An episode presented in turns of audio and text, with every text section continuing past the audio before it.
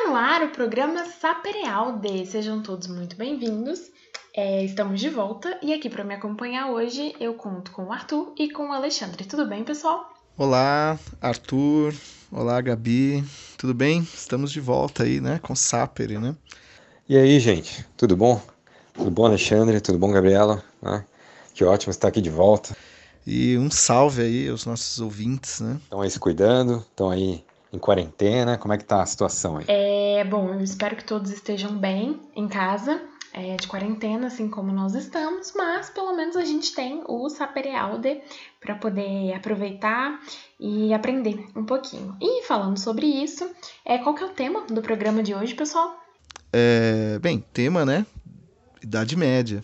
Né, educação na Idade Média, né? Um tema né, é, que me interessa muito, né, um tema que eu estudei é, um pouco, enfim. E falar ainda também de um autor também que me interessa muito. Então fico muito feliz da gente abordar esse assunto. Muito bem! E no último programa a gente até falou sobre educação em Platão e hoje vamos falar sobre, então, é, educação na Idade Média. Então vamos lá!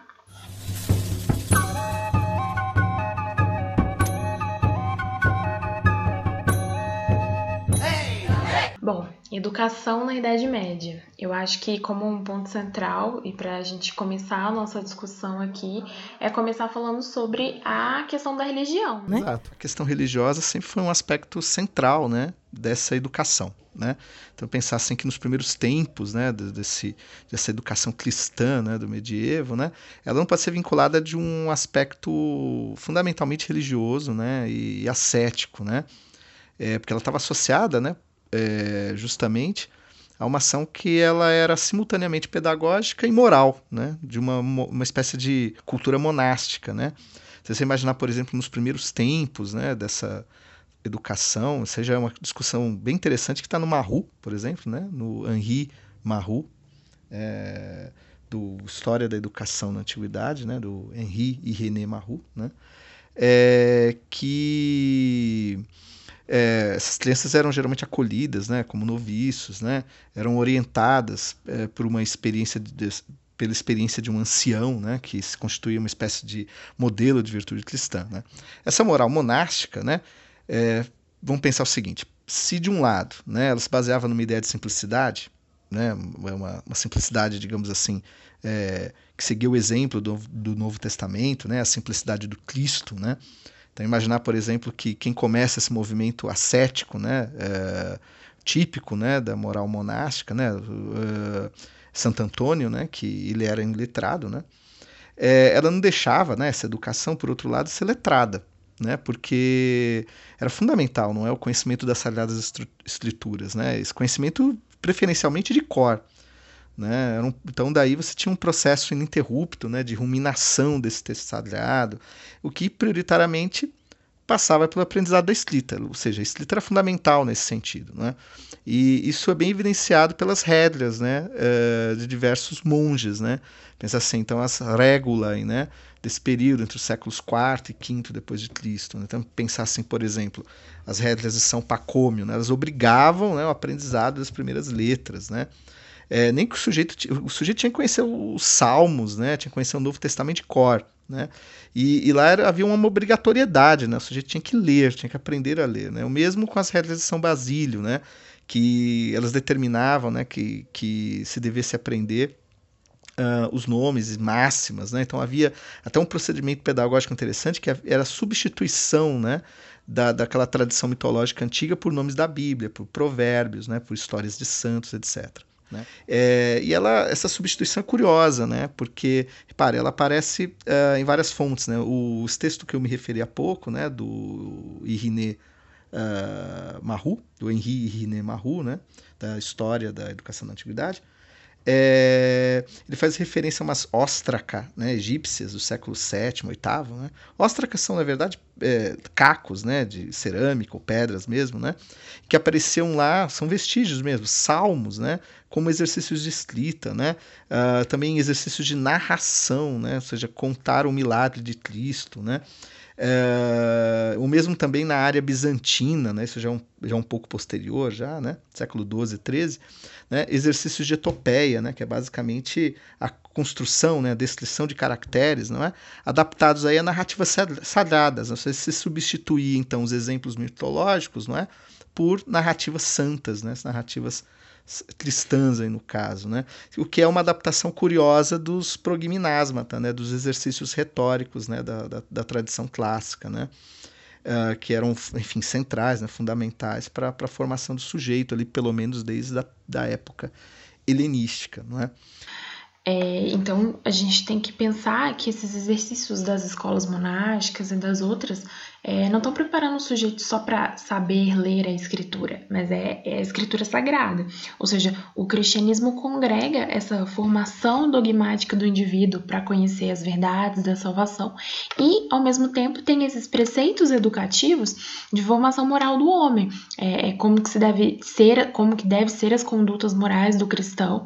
É, então, aí voltando nessas regras e exercícios que você falou, a gente está está se referindo a uma doutrina sobre o ser e sobre a vida, conduzindo a uma elevação espiritual diferente do que se tinha na antiguidade, mas que, do ponto de vista pedagógico, didático, mantém traços da tradição clássica, né?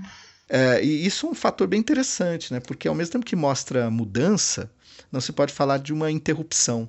Né? Que essa tradição antiga ela perdura durante a Idade Média. Né? Na verdade, trata-se mesmo de um movimento interrupto, né? ainda que meio difuso muitas vezes. Né?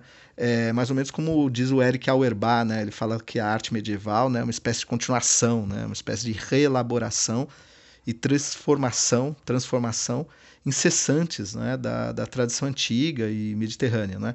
Claro que ele está falando da arte, da, ou das, ar, das artes em princípio, não é? é mas isso também eu acho que vale para a gente pensar a permanência na Idade Média, não é, de paradigmas da educação antiga, né, ou seja, e que vão, vão redundar nas artes liberais. Exatamente. É, as sete artes liberais vão ser domínios do conhecimento que são a base do aprendizado de uma pessoa. É, elas são liberais porque diz respeito à formação do homem, mas não do ponto de vista das atividades práticas ou dos ofícios utilitários, igual a agricultura, carpintaria, direito, medicina, etc.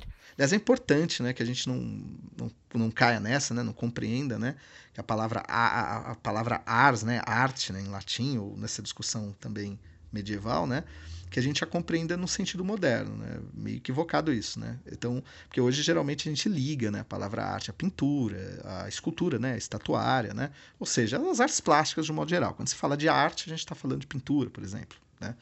É, mas a arte, para eles, na verdade, significava outra coisa. Ela significava, na verdade, um conjunto de regras, né? um conjunto de saberes, né? digamos assim, né? que permitiam o sujeito fazer ou realizar alguma coisa. Exato, é, são as artes no sentido normativo. E aí, que seja as artes práticas ou as belas artes, igual o Alexandre falou agora, são atividades transitivas, ou seja, você produz algo para atender às necessidades do homem. Enquanto que as artes liberais, você aprende o conhecimento para si, para conhecer a verdade, porque, de acordo com a Bíblia, Jesus disse que a verdade liberta. Então aí a gente vai ter subdivisões das artes liberais que são o trivium e o quadrivium. Bom, primeiro a gente tem o trivium, que é que significa o cruzamento e a articulação de três ramos ou caminhos. É, tem uma conotação de um cruzamento de estradas. Então aí é, o trivium são as três artes da palavra, gramática, dialética e retórica, e a combinação dessas três resulta na capacidade de comunicação. Por isso que são as artes da mente, porque o pensamento é inerente ao homem, então você precisa dominar esses conhecimentos para poder falar, ler, escrever e ouvir.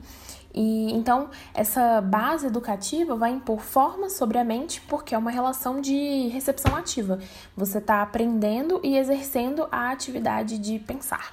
E aí, primeiro a dialética, que é a lógica. É, ela prescreve como combinar conceitos em juízos. Ou seja, a lógica te ensina a pensar corretamente, porque a verdade das coisas ela vai ser alcançada é, numa concordância do pensamento com as coisas tais como elas são, com a realidade de fato. Então você desenvolve esses argumentos, premissas, ou seja, silogismos que vão formar sucessões de raciocínios para reconhecer o que é verdadeiro.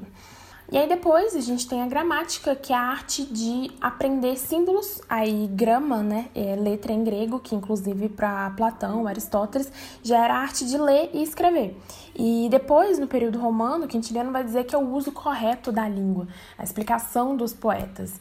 É, e aí, a correspondência latina seria literatura, porque, como eu disse, né, os símbolos são as letras, é, litera, né? Então, a gramática, ela te ensina a combinar esses símbolos para expressar pensamento. Na Idade Média, a gramática vai ser justamente a base, porque é através dela que você aprende a fazer analogia, entender a etimologia da língua, é, o barbarismo, ou seja, aqueles é, erros de linguagem dos povos bárbaros, é, com a gramática que se aprende também os desvios das normas gramaticais, que, por exemplo, vão ser os recursos né, utilizados pelos poetas para atender às exigências de métrica e muito importante também é saber as figuras de linguagem. Então a gramática, ela congrega todos esses ensinamentos. E por último, a gente tem a retórica, que é o método de construção do discurso. É arte não só de persuasão, mas é você comunicar pensamento de uma mente para outra, adaptando a linguagem à circunstância. E aí a gente observa que na antiguidade, por exemplo, se tem toda uma eloquência política e que com percas de liberdade, essa atividade se volta para fins escolares. E aí você tem diversos exercícios de simulação de discurso em situações judiciais ou deliberativas nas escolas. E claro, a retórica ocupa papel fundamental na poesia também. É, e assim, a retórica em Roma tem um papel central. É, Quintiliano vai até dizer né, que o homem ideal, o ir é o orador. Então, ter domínio retórico depois na Idade Média é você mostrar que a sua eloquência é resultante da sua sapiência. Então, resumindo, o trivium é a congregação da ciência que trata de como as coisas são conhecidas, que é a dialética, é, e aí, a ciência de como as coisas são simbolizadas, como a gramática, e aí de como as coisas são comunicadas, que é a retórica. E aí, para dar continuidade, a gente tem o quadrivium. É, então, né, o quadrivium, né? O que, que era o quadrivium, né? Então, o quadrivium, basicamente, né, ele uh, compreendia uh, disciplinas, né, que, por assim dizer, se seguiam, não é, aprendizado do trivium, que já foi falado aqui, né? Então, o termo, né, ele aparece pela primeira vez em Boécio, né, no século VI da, da, nossa era, né, da era cristã, como quadruvium, né? Uh, ou seja, as quatro vias, o que é uma metáfora bem interessante, né, já que, por exemplo, em autores é, antigos ali, já posteriores, né, vamos dizer assim, uh, como Sérvio, Cassiodoro e depois também como Isidoro de Sevilha, eles relacionavam né, a palavra arte, né, ars, a artus, né, que no latim quer dizer estreito, né? Daí a relação com quadrivium, né? Quer dizer, as quatro vias, né, que elas eram tão desse sentido estreitas, né? Daí elas compreendiam rigidamente, né? Uh, ou abarcavam, né, rigidamente as regras das artes, né? Então, o que era o quadrivium, né? Nesse sentido, né? Então, o quadrivium ele abrangia então a aritmética, né? Que é, seria a arte dos números, né? Contar, né? A geometria que, que tá, se relaciona às proporções, né? É, nesse caso, né? ou seja, os números num espaço, vamos dizer assim, a música, né? que eram os números no tempo, né? daí, por exemplo, ritmo, né? harmonia, por exemplo. E é curioso, isso é interessante, a música, é justamente por isso, porque são os números no tempo, né? Os andamentos e tal, estabelece uma relação com a matemática. Isso já é uma percepção muito antiga que a gente vai ver, né? Daqui, eu vou me referir isso melhor, né? mais detalhadamente daqui a pouco. Mas por sua relação com a matemática, ela não era contra, contada entre as artes mecânicas, não é? Então, como o caso da pintura, como é o caso da escultura, né? Então, ou seja, a música, por sua relação com a matemática, fazia parte das artes liberais, ou seja, as artes dignas do homem livre, não é? E finalmente, né, o quarto né, e último caminho, a última via, né, digamos assim, a astronomia. Né? O que era astronomia? Né? O que é né, astronomia, em certo sentido? O estudo dos astros né, e também o estudo dos números no tempo e no espaço, né, nesse intervalo. Então, em resumo, toda essa definição, né, ela também poderia vir em versos mnemônicos, né, é, que era comum na Idade Média. Né? Então, Curtius, né, na, naquela obra magistral né, dele, que ele diz lá que vai se propor fazer uma, um mero panorama né, dessa cultura medieval e tal, mas faz uma obra assim, estupenda, né? Literatura europeia e Idade Média Latina, né? Ele até registra ali, né, de maneira muito resumida, não é? Esses versos mnemônicos, né, que serviam para quê? Não é para explicar resumidamente, né, a matéria de cada uma dessas artes. Né? Então, eu, no caso, né, talvez retomando a etimologia que a gente propôs há pouco, né, dos caminhos estreitos. Então, a música canta, a aritmética conta, a geometria mede, a astronomia estuda os astros. Né? Então, enfim, é, então, falando no caso específico, né, ainda sobre essa educação medieval, das artes liberais, né, elas vão ser fundamentais nesse sentido para a universidade, né, para sua fundação no período medieval. Mas o quadrivium, né, ele era parte essencial também desses estudos filosóficos, né? Ou seja, ele era fundamental para a filosofia, de modo geral. Né? E isso já aparece na antiguidade, em autores anteriores, né? a Idade Média, portanto. Né? Então, em Platão, né, por exemplo, na República, né, particularmente lá no livro sétimo, né? Uh, o Platão né, ele compõe né, pela boca, não é? ou melhor, do Sócrates platônico, né? Uh, quase uma espécie de um currículo filosófico né, para os governantes, digamos assim. Né? Então, ou seja, aprendendo a filosofia, né, que eles fugissem do senso comum, né, das coisas mutáveis do mundo, né? Uh, enfim, dessas, das aparências da, de, de, de, realidade, né? e acessassem as verdades eternas, né? ou seja, as verdades inteligíveis. Né?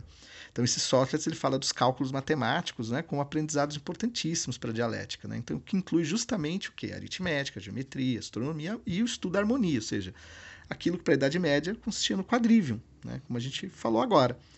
Então, Sócrates diz assim, né, eu vou citar, inclusive, né, diz assim, aritmética, geometria e todo ensinamento que deve preceder a dialética devem-lhes ser propostos enquanto eles são crianças ainda, sem que tornemos a forma de ensino uma imposição. Veja que interessante, né? Então a questão da matemática, né, aí é fundamental para pensar filosofia, ou seja, ele precede o estudo da dialética. Essa tradução que eu acabei de ler, só a propósito, né, é aqui da Ana Lia Amaral de Almeida Prado, que foi uma tradução que saiu pela Martins Fontes, com uma introdução belíssima do professor Roberto Bolzani, né? Bem, mas também outras fontes antigas, né, Próclo, por exemplo, ele já associa essa divisão em quatro partes, né, da, dessa matemática, vamos dizer assim, a um período anterior a Platão. Né? Quer dizer, Próclo afirma que, na verdade, essa divisão já aparece em Pitágoras. Oh, o Alexandre e a Gabriela já falaram né? É, aí do trivium e do quadrivium, que são essas duas é, bases nas quais se constrói a educação durante boa parte aí da Idade Média e até além, né? E até posteriormente, até o próprio currículo moderno, de certa forma, seguiu né? é muito do que, do que foi é, é, é ditado, né? Nessas, nessas interpretações medievais de já uma educação que vem do período clássico, né, do período lá da Roma é, antiga. Né? Então, entender essa, toda essa transformação da educação, toda essa, essa apropriação que algumas pessoas da Idade Média fizeram né, da, da, educação de Roma, educação antiga, para instituir um currículo, é muito importante, não só para a gente entender né, esse processo como em si, mas também para entender a nossa educação e o que, que, o que, que ela difere né, da, dessa educação antiga, etc. Então isso mostra, mais uma vez, aquilo que eu me, me referi há pouco, né, aquilo que eu, citando, né, no caso aqui, o Auerbach, né, eu me referi há pouco, né, que era o que, na verdade, que a gente não pode entender, não é, essa tradição medieval como uma ruptura, né? como uma, assim, uma, uma um, algo completamente diferente, né? Quer dizer, assim, a Idade Média ela, ela, ela, ela é parte, não é, de uma de uma continuidade, né? Ela, ela, ela é uma reelaboração, ela é uma continuação, né? Ela é uma transformação, né? Da arte antiga, né? Dessa tradição antiga, né? Então a gente percebe isso na própria dimensão do que sejam as artes liberais. Aí voltando que eu tinha até comentado antes, essas artes liberais elas vão ser a formação do indivíduo, sobretudo para a compreensão da Bíblia, que é, é o, o, livro sagrado onde contém as verdades da salvação. Não por acaso, na né, educação estava muitas vezes associada com a igreja ou com figuras, né? ainda que individualmente, mas que eram ligadas à igreja de alguma forma e que desenvolveram então essa, é, é, essa educação, né? desenvolveram é, é, escrevendo textos e comentando e etc. É, é, curioso né? a gente lembrar que alguns, muitos reis né? não sabiam sequer ler e escrever. Né? É, então, assim, percebe, a educação ela não estava ela não estava voltada para uma prática pública, né, de uma administração pública, por exemplo. Não tinha um, e também não tinha um valor individual, né, né a educação, ou seja, o, o, letramento, né, não tinha um valor individual como tem hoje, né, muitas vezes, né. É, é, assim, uma pessoa na Idade Média, então, que não soubesse ler e escrever, a vida dela continuava, né? Não era, não era um grande problema, né? No sentido é, é, prático da vida do dia a dia, né? Até porque a maior parte das atividades que as pessoas desenvolviam, elas aprendiam na prática, né? Enfim, uma pessoa que era então lavrador, né? Ela aprendia o seu ofício com sua família, né? Muito provavelmente com seu pai. Uma pessoa que era padeiro aprendia seu ofício com seu pai, assim, não, não havia uma necessidade, né? É, é, intrínseca da sociedade para que a pessoa soubesse ler e escrever. No entanto, tá? no entanto, como o Alexandre falou, né, é, para interpretar a, a Bíblia, né, ou seja, para é, buscar a salvação da alma, né, ou seja, a educação ela não está ligada a, a, uma, a um ramo prático, né, mas ela é prático que eu digo pragmático do dia a dia, né, do ofício de cada um. Mas ela estava ligada então à, à salvação da alma muitas vezes, né, em muitos sentidos. Então é, é, é aí que ela atua, principalmente. Por isso que boa parte de vários autores importantes né, que a gente vai mencionar aqui, boa parte da obra deles né, é, é, é voltada a comentários da Bíblia. Né? Então, assim, boa parte do que eles escreveram se dedica a fazer uma exegese bíblica. Né? Então, e a educação né, é, é saber as coisas, saber ler, escrever, saber gramática, saber retórica, saber música, saber geometria, etc., tem tudo a ver com ferramentas, então, se é que a gente pode chamar assim, mas são ferramentas, então, também para ser aplicadas, não ao dia a dia, né, mas à compreensão do que está escrito lá na Bíblia. Então você tem uma série de figuras, né, de figuras históricas que ligadas à igreja, que é, tentaram preservar essas técnicas, ou melhor, tentaram preservar esses conhecimentos é, é, que já trafegavam né, na antiguidade e tentaram sistematizá-los, às vezes simplificá-los, né, colidi-los, né, é, é, fazer uma coleção deles para que fosse mais fácil né, a circulação desses manuais. Né? Então, manuais de retórica, manuais de gramática, manuais de dialética, manuais é, de ortografia, manuais de, de astronomia, etc. Né? Então você tem agora a, aquilo que antes eram às vezes poemas, né? poemas sobre astronomia, né? ou é, é, um, um, discurso muito, muito técnico, né? muito é, é, é, apurado desses assuntos como a harmonia, a, a, a, música, a astronomia, a gramática, a retórica. Então agora você tem o que? Você tem manuais mais enxutos, né?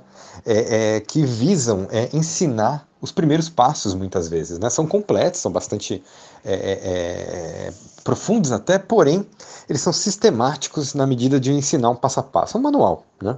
como o nome diz. Então, assim, você tem, por exemplo, são vários, né? mas pegar figuras como Cassiodoro, né?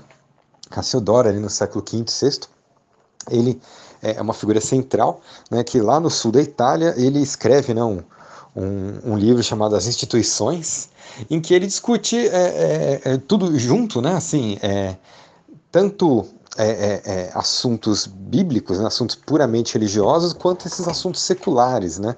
Que são essas artes liberais. E ele pretende então que esse livro dele seja uma introdução aos estudos né, sagrados. Né? Então, assim, o que uma pessoa precisa saber para começar a estudar a Bíblia? Né, para começar a entender aquilo ali. Então ele vai listar, ele vai listar, vai, vai comentar uma série de assuntos tipicamente exegéticos, né, da, da Bíblia, né, comentar a Bíblia, algumas partes centrais, não tudo, né, porque não é a intenção dele, inclusive, e vai fazer um apanhado, é um resumo dessas artes liberais, retórica, gramática, etc., né, como já foi mencionado aí pra, pela Gabi. Tudo bem? Então, assim, é, é, ele é uma dessas primeiras figuras centrais da Idade Média que, que vão fazer esse esforço. Né? E aí depois você tem outros, né? Você tem, por exemplo, é, Isidoro de Sevilha, lá na, na cidade de Sevilha, né? como, como o nome diz, e, e, Beda, o Venerável, lá no norte da Inglaterra. Né? Eles mais ou menos são contemporâneos, lá no século VII, depois de Cristo. Né?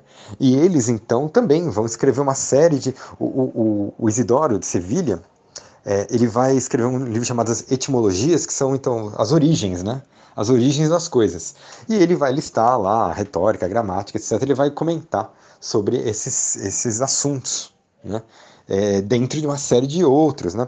O Beda então vai escrever, ele não, o Beda não escreve sobre gramática, mas ele escreve sobre, desculpa, ele escreve, né? Sobre, ele não escreve sobre retórica, mas ele escreve sobre gramática, escreve sobre ortografia, né? além de fazer vários comentários à Bíblia e além de escrever uma história da, da, da, do povo anglo-saxão, né? Uma história, na verdade, eclesiástica do povo anglo-saxão. Né? É, enfim, e, então assim, de novo, né, esses, esses personagens aí estão tentando ao máximo coligir conhecimentos para que serem usados na compreensão da Bíblia. E aí, falando desses autores, a gente tem Alcuino de York, né, que foi extremamente importante para a educação. É um personagem absolutamente central, né, da, da, da, do chamado Renascimento Carolíngio, né, é, justamente pelo papel, né, que, que ele desempenhou na corte de Carlos Magno, né, e que o Arthur vai falar aqui, né, o Arthur é nosso grande especialista, né, em Alcuino. Então diz aí, Arthur, por que, que ele foi tão importante? Ele é importante não só pelo, pela obra dele, né, mas também pela, pela influência política que ele exercia. Né? Ele que era um diácono é, lá de York, né, no norte da Inglaterra, e, e foi educado né, lá na, na, escola de York, que existe até hoje, por sinal, e ele é, é, é era, trabalhava, por assim dizer, ali na Catedral de York, na escola da Catedral de York, tudo bem? E, e, onde ele estudou e onde ele, enfim, se torna professor. Né?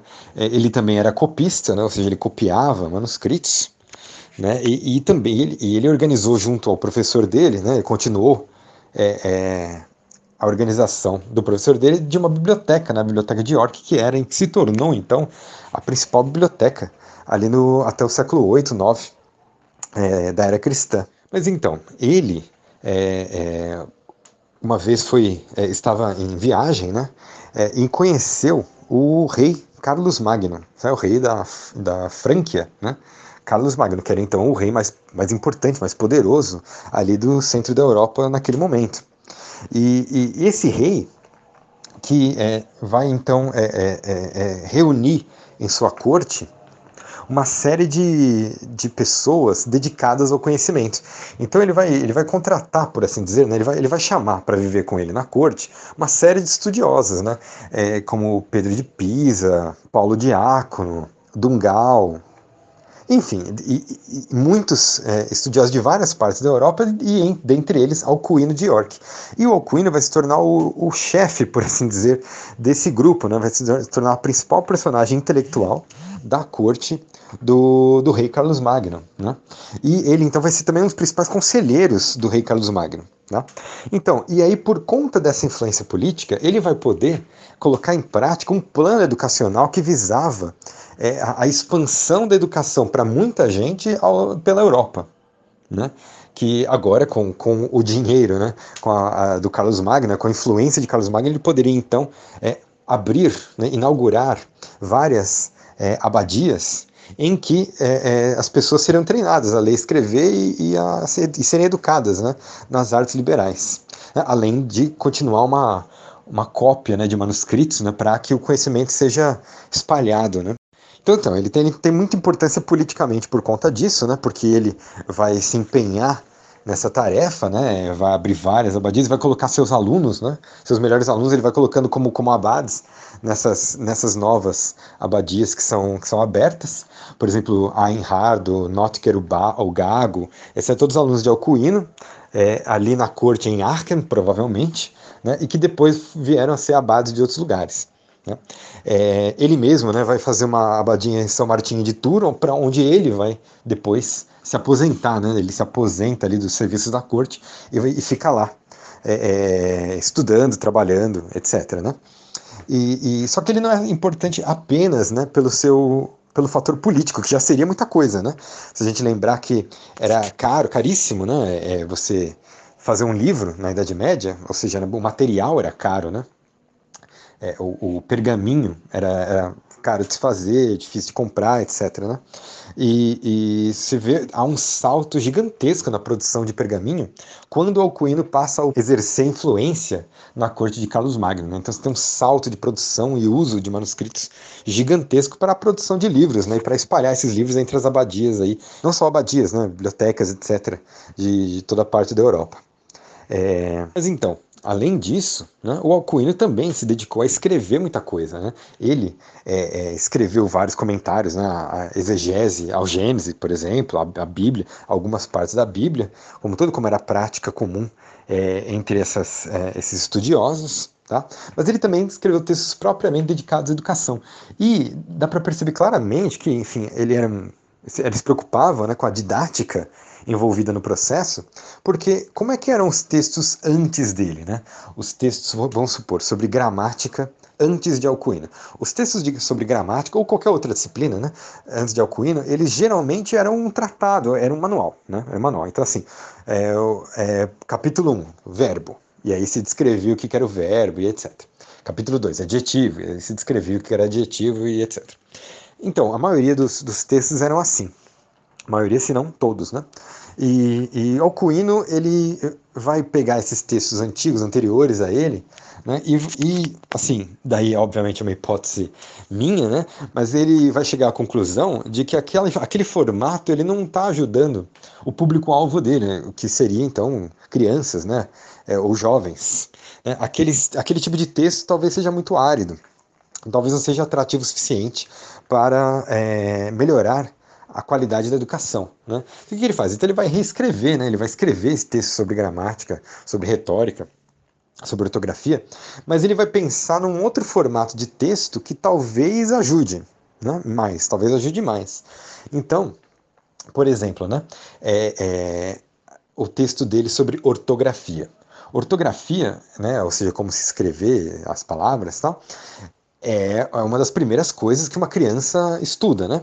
Então, assim, a, a, na idade em que se aprende ortografia, então, vai lá, sete anos, por aí, a criança ainda ela não tem autonomia. Pelo menos, veja, eu estou dizendo numa mentalidade é, é, ali medieval, não estou discutindo se isso é verdade ou não, certo?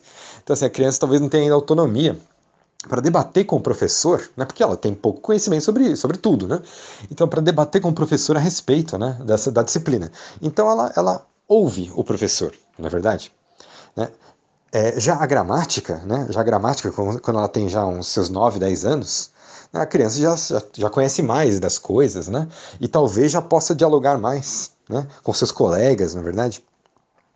É, a retórica, então, ela já é um, algo mais para adulto, né? já para o fim da adolescência, início da juventude, bem como a filosofia. Né? Então, assim, aí você já não tem mais a figura necessariamente de um professor, de um aluno, mas de pessoas que, que debatem uma questão. Bom, muito bem. Então, o que, que faz? Então, veja, antes de Alcuino, todos esses assuntos eles eram tratados em tratados. Né? É, é, eram, eram manuais, tratados, em que você tinha uma exposição da, da disciplina. Já o que, que faz Alcuino? Né? Alcuino, então, ele vai mudar a estrutura disso. Então, o texto dele sobre ortografia é, de fato, é, é uma exposição de para que, que servem as letras né, e como se empregam as letras. Tudo bem. Né? Agora, e o texto dele sobre é, gramática, por exemplo? Né? O texto dele sobre gramática já não vai ser, já não vai seguir esse modelo. Né? O texto dele sobre gramática vai ter, vai ser um diálogo e vai ter duas personagens, por exemplo, né? Duas personagens e o Saxus e o Francos, né? E olha só que curioso, né? Saxos e Francos seriam, é, Saxos é o saxão e o Francos é o Franco, né? Então quem era o Saxos e o Francos? Ora, saxão era ele, né? Alcuino, de York, ele era um anglo-saxão.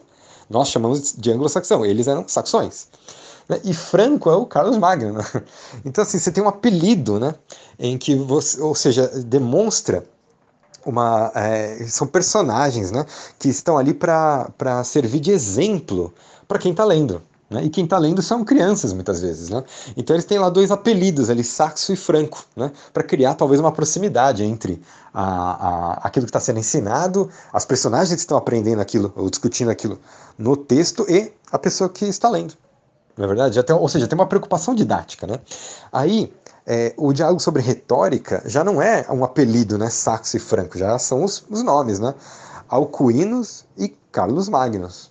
Certo? Alcuino e Carlos Magnus são os dois personagens. Mas, de novo, pela primeira vez você tem um diálogo. Pela primeira vez em muito tempo, né? Você tem um diálogo sobre esse, esse assunto. Você não tem uma exposição fria, né? Você tem um diálogo. E nesse diálogo os personagens são Alcuino e Carlos Magno. Né? Ele poderia talvez ter inventado personagens, né? Mas Alcuino e Carlos Magno, eles são, veja, são homens famosíssimos né, naquele período. Então, é, é, é, serve talvez como exemplo mesmo, né? Fala, pô, o rei Carlos Magno está ali debatendo retórica, então talvez eu devesse me inteirar sobre isso também. Né? Mesma coisa um diálogo, novamente, diálogo sobre dialética, né? que vem depois aí do diálogo sobre retórica. você tem esses dois é, é, é, personagens, Alcuino e Carlos Magno, debatendo agora já questões que são bastante adultas, né? Mas além desses textos, né, Alcuino também tem outros, né, textos sobre, sobre uh, o movimento dos astros, né, sobre astronomia, né, e também tem, tam, e tem também um texto muito curioso, é, justamente por essa preocupação didática, que é, que é um texto chamado As Proposições de Alcuino para Afiar os Jovens. Olha só que legal, né? Então, assim, é uma, são, são é, vários desafios de lógica, veja, que Alcuino copila ou que ele... É, é que ele cria, né? E que são desafios que hoje, não sei se vocês conhecem, né? Obviamente algumas pessoas aí que estão nos ouvindo conhecem aqueles é, é perguntas de lógica que vem em revista muitas vezes, né? Que você vem em banca de jornal, etc. Então, o Alcuin ele criou algumas ela fez um compilado para afiar os jovens, afiar a mente dos jovens, né? Para e esses, esses desafios eles, né, são como se fosse um treino para todas essas áreas, né? A, a, o trivium e o quadrivium. Então são perguntas relacionadas não só a todos a todas essas áreas, mas muitas vezes mes, mesclando, misturando as áreas, né? Para justamente para deixar a mente afiada, né? Olha lá que legal. E é bastante curioso, é bastante é, é, é bastante engajante mesmo, né? Então, assim, é, é, é para deixar o jovem curioso, né? E, e, e, desafiar, né? Fazer um desafio é legal, é moderno né, em muitos aspectos, na verdade. Também tem outro que se chama é, o, o diálogo entre o jovem rei é, é, Pippin, né? Ou no Brasil também conhecido como Pepino, e o professor Alcuino. Então, assim, lembra, o, o Pepino, né? Ele era filho do Carlos Magno, né, o Pippin filho do Carlos Magno. Uh, uh, e ele foi educado então por Alcuino, então você tem esse texto que é um diálogo entre os dois também, né? Que o Alcuino vai fazendo perguntas e, e, e, e vice-versa, né? E, o, o, o, Pippin vai fazendo perguntas também, o Alcuino vai respondendo, né? fazendo definições de vários termos, mas são definições que não são tão óbvias assim, nem muitas vezes são bastante filosóficas, né? Então você vê tudo isso para chamar atenção para esse poder, né? Da educação, a importância da educação e essa forma de educar, né, que é para é, é, acalentar, né, para chamar a atenção, instigar a curiosidade dos jovens. Né? E, enfim, por essas e outras, né, Calcuin é essa figura tão importante, né, porque não só desenvolveu esses métodos é, novos aí, por assim dizer, de ensino, como também propagou não só esses métodos, como livros anteriores a eles, por conta da sua influência política né, e vontade, né, projeto educacional que ele tinha para a Europa. Né? Então, assim, é, é uma figura realmente central né, para a história da educação como um todo. Né? Muito bem. É isso. É isso, então. Então é isso, pessoal. Espero que vocês tenham gostado. Né? É, é, espero que continuem aí todos é, resguardados aí e estudando bastante, não é verdade? É mais, gente. É isso aí. Obrigada. Até mais, pessoal. Tchau, tchau. Tchau, tchau. Tchau, Gabi. Tchau, tchau, Alexandre. Fiquem bem, certo? E a gente se vê muito em breve. Tchau, tchau.